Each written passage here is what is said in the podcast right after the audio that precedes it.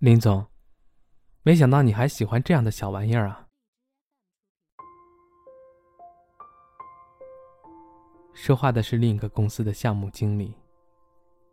刚刚我们言谈甚欢，救星项目达成了合作意向。我起身送他出去时，他目光一扫，看见了我办公桌上的小熊猫挂件，于是轻笑着调侃我。也难怪他会发现，在一个庄重大气的 CEO 办公室里，出现这样一个呆萌的玩偶，实在是太突兀而不合时宜了。我耸耸肩膀，露出个无奈的笑容。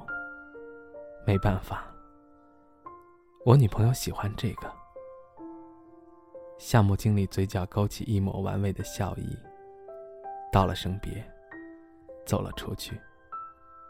他一定想，林总这么精明世故的人，怎么会找了个少女心的女朋友，还这么怕他？他这么想，也没什么。少女心怎么了？少女心的你，多么可爱，多么美好！你看，分手这么多年了。我还是不愿意改口称你为前女友，仿佛坚称你是我的女朋友，就能忽略你已经不在我身边这个事实，就能当做我们依然在一起。这个小熊猫挂件是你让我去要来的。当时我们逛街，宜家在搞活动。这个小熊猫是赠品，你看到它很可爱。就走不动路了，非得叫我去把它要过来，你才肯走。我拗不过你，厚着脸皮去要来，你宝贝似的拿着，笑了一路。我说：“不就是一个小绒布熊猫吗？有什么好高兴的？”你两眼放光的说：“你不觉得它很可爱吗？和我一样可爱。看在小熊的份上，以后我们结婚了。”买家具就来宜家吧。等我们有车了，这个小熊可以挂在车窗前，有了它，坐车的心情都好了很多呢。这个是小熊猫，不是小熊。我没好气的纠正你，你犯了迷糊，愣了一下，眨眨眼睛说：“小熊猫和小熊不都一样吗？”我理科男爱较真的脾气上来了，这怎么能一样？你眼睛一瞪，伸手过来挠我，目露凶光的威胁我：“我说一样，那就是一样。你敢顶撞我，看我不挠死你！好吧，就让你把小熊猫当成小熊吧。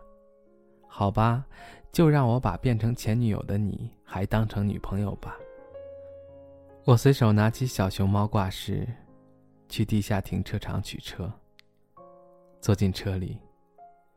我把它挂在车窗前，它摇来晃去的，形态可掬，真的很可爱，和你一样可爱。坐在车里，我没发动车子，发了会儿呆。车的座椅是真皮的，柔软，又不乏弹性，坐着很舒服，只是少了你坐在副驾驶。车里显得空旷、冷清，又寂寞。我突然有点怀念曾经那辆绿色的小电驴了。在大学时，我就骑着它载着你东游西逛，去美食城吃烤串、吃麻辣烫、吃铁板烧，去情人坡看流云、看樱花、看被吻得满面羞红的你。后来毕业了。我又骑着它去接你上下班。你说绿色是充满希望的颜色，所以你把它命名成“新希望号”。你坐在“新希望号”的后座，我怀里的空气变成傍晚的微风，越过我，吹向你。你的长发被风撩起，跳跃，飘扬。有好几次，中途下雨了。你撑开伞，遮着你，也遮着我。风把雨鞋吹过来，你怕我被淋湿，把伞歪向前方。我瞥见有雨落在你身上，我假意生气，说你的伞挡住我的视线，我都没法看路了。让你把伞往后挪，你嘻嘻笑着说：“我知道你是心疼我，怕我淋湿，那我这样不就淋不到了吗？”说着。你就贴过来，我的后背传来柔软又温热的触感。你的呼吸触在我脖颈上，我心里涌起一股热流，暖暖的，甜甜的。发动车子，我把车开出了地下车库，穿过街口，在等红灯时，我侧过头，透过车窗看了一眼街道两旁的高楼大厦，这儿。是整个城市的中心，每天有数不清的人，钱和信息从这里进进出出，它就像城市的心脏，它的每一次跳动，都是在为这座城市输送血液。你一定想不到，我真的能把公司开在这里吧？大学毕业时，我没有加入就业大军，选择了自主创业。当时我搂着你，指着远处中心的高楼。雄心万丈的对你说：“你信不信？总有一天，我会把公司开到那些高楼里去。到时候，你就是羡煞旁人的老板娘。”你白了我一眼，你以为是开个火锅店啊？还老板娘？快叫我董事长夫人！说完，自己就先笑起来，倒把我也逗乐了。那真是一段无忧无虑的欢乐时光啊！生活还未展露它的峥嵘，我们还停留在最美好的模样。可惜，好景不长。我讨厌好景不长。相比之下，如果我和你之间一定要有一个成语来形容的话，我更希望和你的分手，不过是虚惊一场。它就像偶像剧里男主女主的一次误会，一次闹别扭。丝毫不会影响最终幸福圆满的大结局。当时，移动互联网刚刚有兴起的苗头，很多互联网巨头还停留在 PC 网络的欣欣向荣里，并没有意识到一场深刻的变革就要来临。我早早的就嗅到了这份商机，找了几个朋友，合伙开了家小公司，做手游开发。我们几个人都刚走出大学的象牙塔，创业完全是摸着石头过河，自然少不了摔跤。我们出现的早一些，市场和受众都还没准备好，公司一度陷入运营危机。那段时间，我急得整晚整晚的睡不着觉。你柔声安抚着我，在我焦虑不安时，像一片羽毛，一片花瓣。把我轻柔覆盖，但我依然心中焦虑，因为这次创业不仅是我的梦想，更是你我的未来。我太想要成功了，我太想要赚足够的钱，在这个城市给你安一个温馨的家了。外界的压力和内心的责任感像一把火，炙烤着我，我憋着一肚子的气，没处发泄。最后都撒在了你的身上，挑剔你做的饭菜，嫌弃你帮不上忙，只会烦我，把自己一个人闷在房间里不理你，甚至骂你。我不是不明事理的人，我知道不该对你发脾气，不该迁怒于你，可我就是控制不住自己的情绪。你用你的善良和柔软承受着我的暴虐。你也委屈，但你知道我只是着急了。你体谅我心里很苦。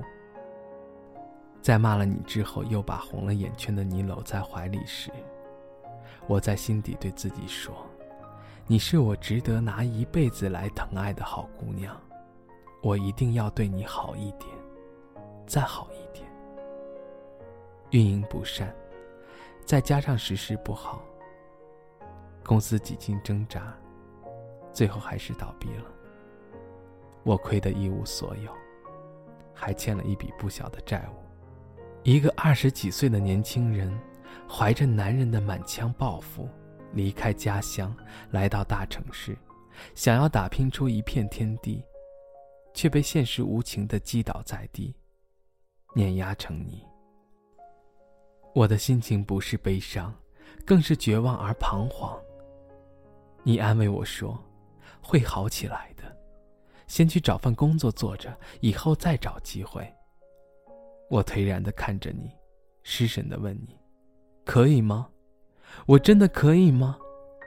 你扬起下巴，骄傲的说：“你当然可以了。我看上的男人，又怎么会普通？”你的鼓励和信任，重新点燃了我的斗志。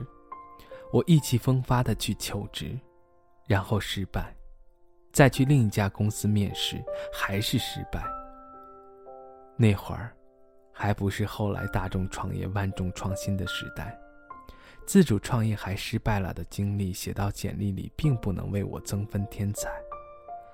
壮志难酬的苦闷和努力受挫后的戾气，还在我心中徘徊不去，使我很难静下心来从底层做起。试问，哪一家公司会要一个没有工作经验还眼高手低的员工呢？求职失败再次激起了我对自己的怀疑和对现实的不满。我变成了一个负能量的垃圾桶，成天宅在家里，抱怨社会，厌弃自己。你把我的头抱在怀里，温柔地说：“别担心，会好起来的。你平时多看看书，有空就出去转转。”我的工资也还够，我先养你就是了。我像个火药桶一样爆炸了，你除了说会好起来的，你还会干什么？谁要你养？我一个大男人又不是小白脸，会需要你养活？话刚说出口，我转念一想，房租是你交的，水电费是你交的，饭菜是你买回来的。甚至避孕套都是你拿钱去买的。一念及此，一种深深的无力感袭中了我。我顺手摔了一个杯子，踢倒了两把椅子，就摔门而出。在公园里游荡时，你打电话过来，我挂了没接。你再打来，我又挂了。你还打来，我索性关了机。我没有办法面对自己，更没有办法面对你。我就是一个 loser，一个需要靠你养活的 loser 啊！到了深夜，走累了也走饿了的我，终于回了家，打开房门，玻璃渣子已经被你清扫干净，椅子也被你扶起来摆放整齐，桌上放着还有点温热的饭菜。只是家里已不见了你，我慌了，我着急了，我在家里找来找去，发现你把你的所有东西都带走，只给我留了一封信。信里你说，房租你预交了半年的，我卡里有你刚转的五千块，你累了，没有办法陪我走下去了。就当你是个不能陪我吃苦的坏女人吧，你要走了，我们分手吧。我打你电话，关机。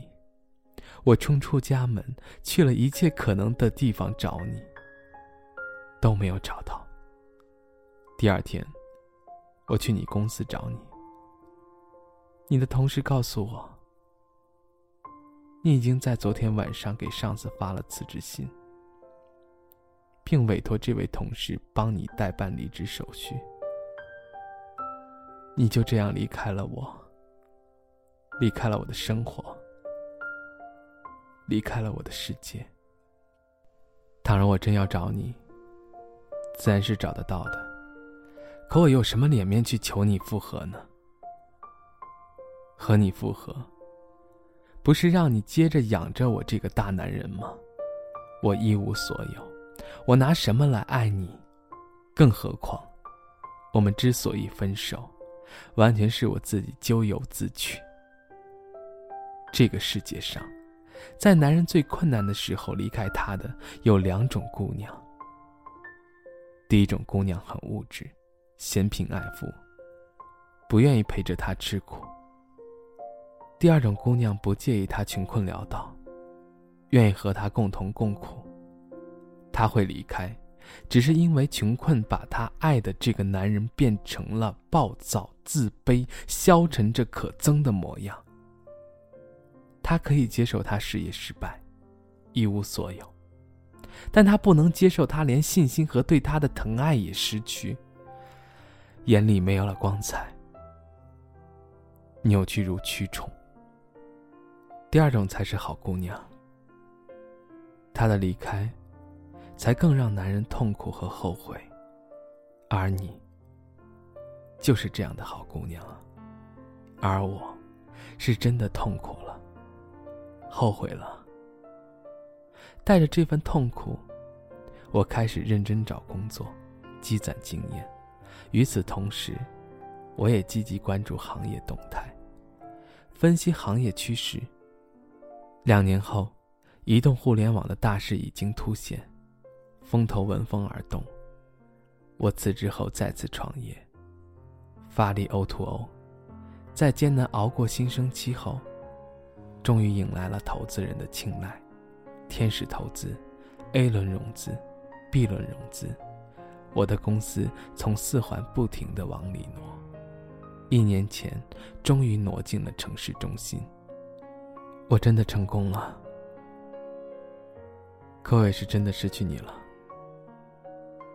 这些年，随着财富的增长，我能做的事越来越多。你的消息不断的通过中间人传进我耳朵里。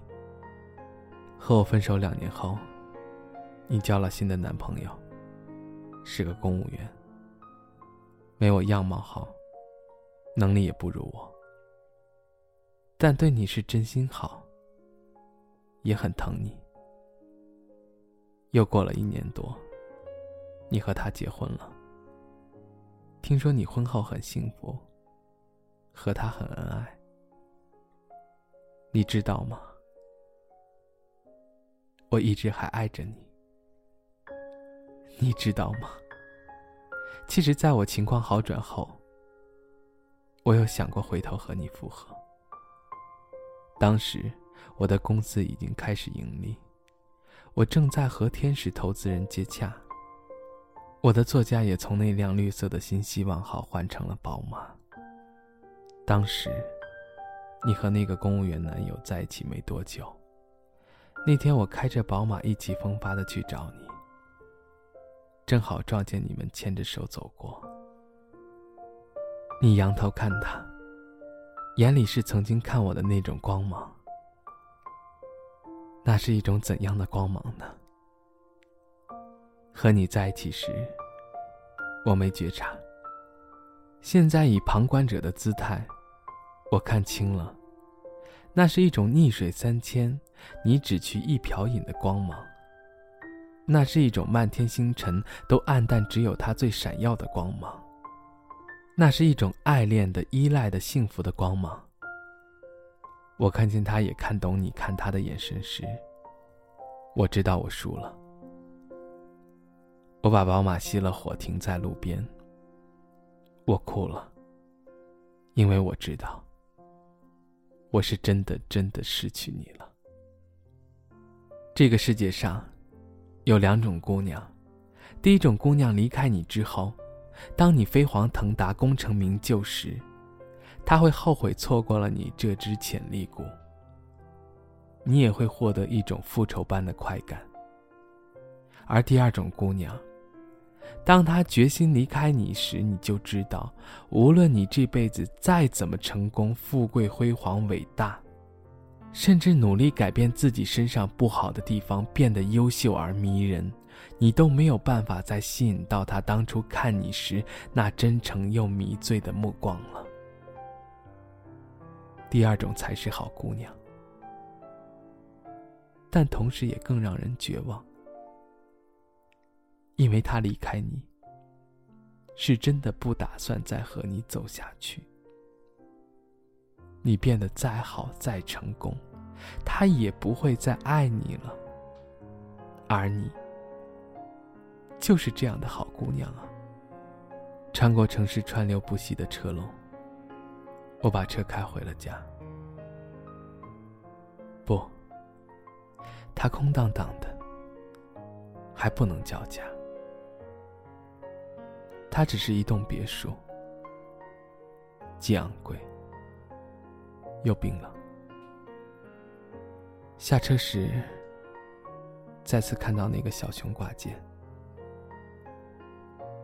我犹豫再三，终于还是把它取下来，扔进了垃圾桶里。我要做一个不动声色的大人了。我不能再情绪化，我也不能再偷偷想念你，我更不能回头看。你已经去往不同的海，你已经去往没有我的未来。我也应该去过自己另外的生活。我希望自己能够早点遇到另一个好姑娘，开始一段和你无关的幸福爱情。我也祝你幸福。我只配错过的好姑娘。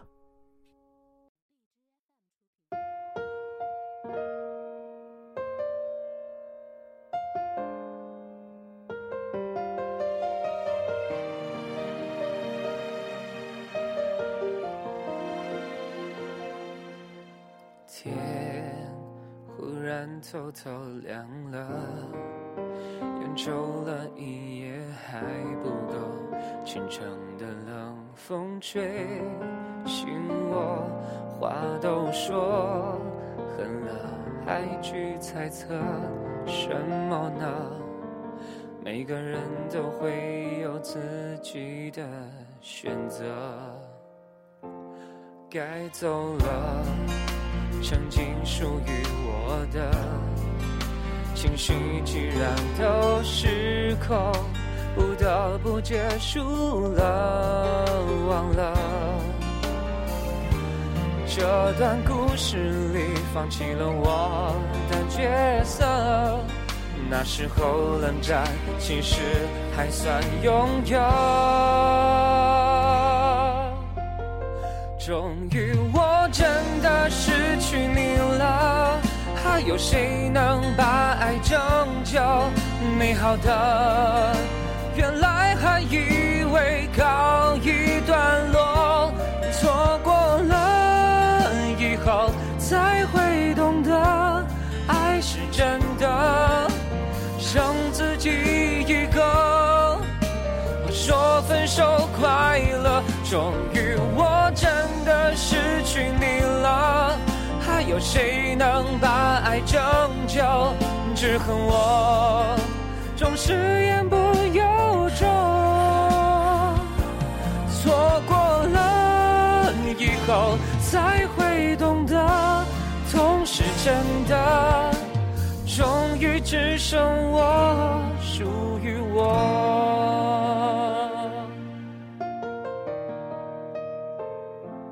该走了。曾经属于我的情绪，既然都失控，不得不结束了，忘了这段故事里放弃了我的角色。那时候冷战，其实还算拥有。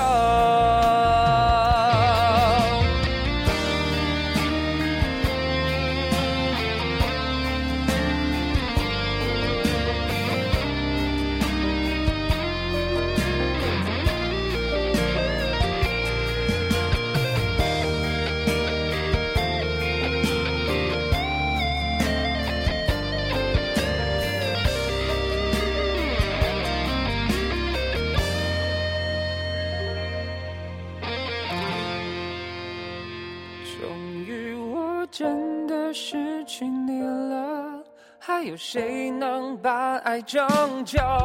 美好的，原来还以为告一段落，错过了以后才会懂得，爱是真的，剩自己一个。我说分手快乐，终于我有谁能把爱拯救？只恨我总是言不由衷。错过了以后才会懂得，痛是真的。终于只剩我属于我。